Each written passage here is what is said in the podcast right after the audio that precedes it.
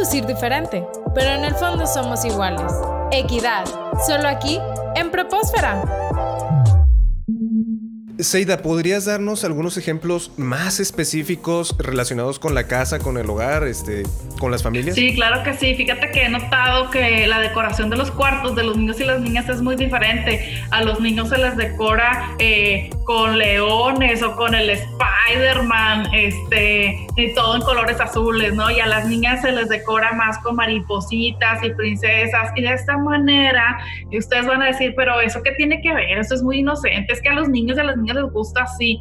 Pues sí, pero de esta manera los niños y las niñas van asociando que a los niños les toca ser los héroes y salvar al mundo y a las niñas les toca ser las princesas y ser esto rescatadas. Entonces, esto implica una relación asimétrica, ¿no? Entonces, eh, mi invitación es hagan decoraciones neutras con muchos colores o todo con amarillos, grises, incorporen eh, diferentes elementos y no sesgados con base en los estereotipos de género.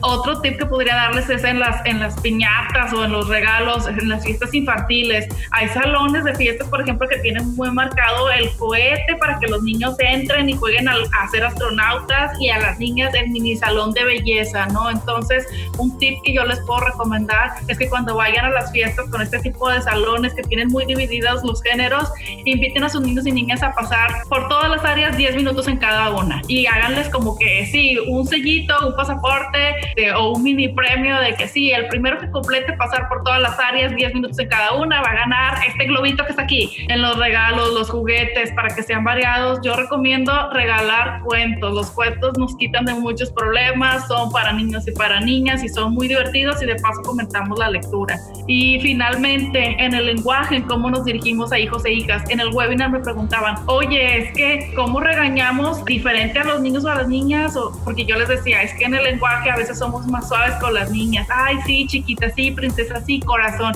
Y con los niños somos más rudos, más enérgicos, más agresivos. Entonces, si vamos a regañar a nuestros hijos e hijas por alguna razón, pues que sea con el mismo tono de severidad y que podamos hacer acuerdos sin hacer distinciones entre si son niños o son niñas, que sea por igual. Sí, porque de hecho también pasa lo opuesto, pasa que a veces al hijo varón lo regañan menos y a la que le exigen más es a la hija. Digo, yo lo he visto, yo lo he visto y conozco varias personas que así también manejan eh, esas diferencias. Inclusive a mí me ha tocado ver cómo ya en la vida adulta eso repercute en cómo los hijos se desenvuelven. El hijo termina siendo muy cómodo en sus actividades, deja de esforzarse por ciertas cosas y la hija, si bien se esfuerza más y consigue más cosas, termina teniendo una, un resentimiento por sus papás por hacer esa diferencia. Yo imagino que pues tú también has de conocer muchos casos y las personas que nos escuchan conocen casos similares. Sí, por supuesto, y es, es muy común, por ejemplo,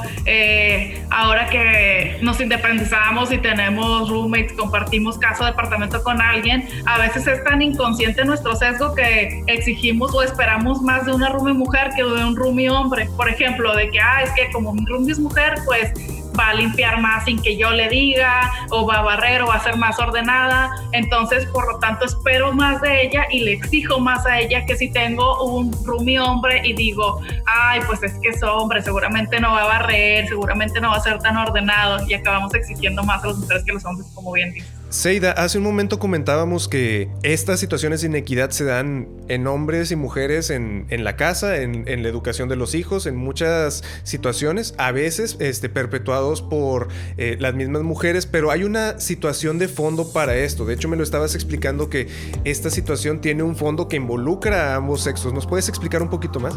Sí, fíjate que es muy usual que nos digan eh, o que escuchemos, es que las mujeres son las que generan a hombres machos o las mujeres son las que más perpetúan la discriminación entre sus hijos e hijas.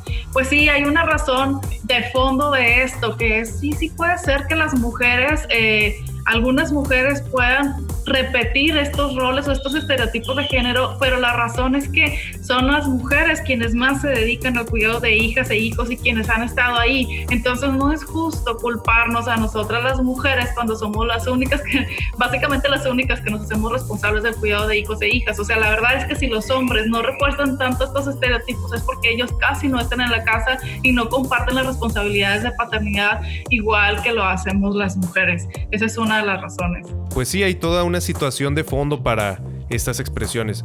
Es muy curioso cómo estas situaciones de inequidad se fomentan sin querer a veces desde las cosas que decimos, desde las palabras y los conceptos que tienen que ver con el lenguaje. ¿Qué te parece si en el siguiente segmento hablamos un poco más sobre el lenguaje y cómo podemos tener mayor equidad de género y ser más incluyentes en el lenguaje? Esto lo vemos en el siguiente segmento. Claro que sí, con todo gusto, gracias. Esto fue Propósfera, Bienestar en Audio.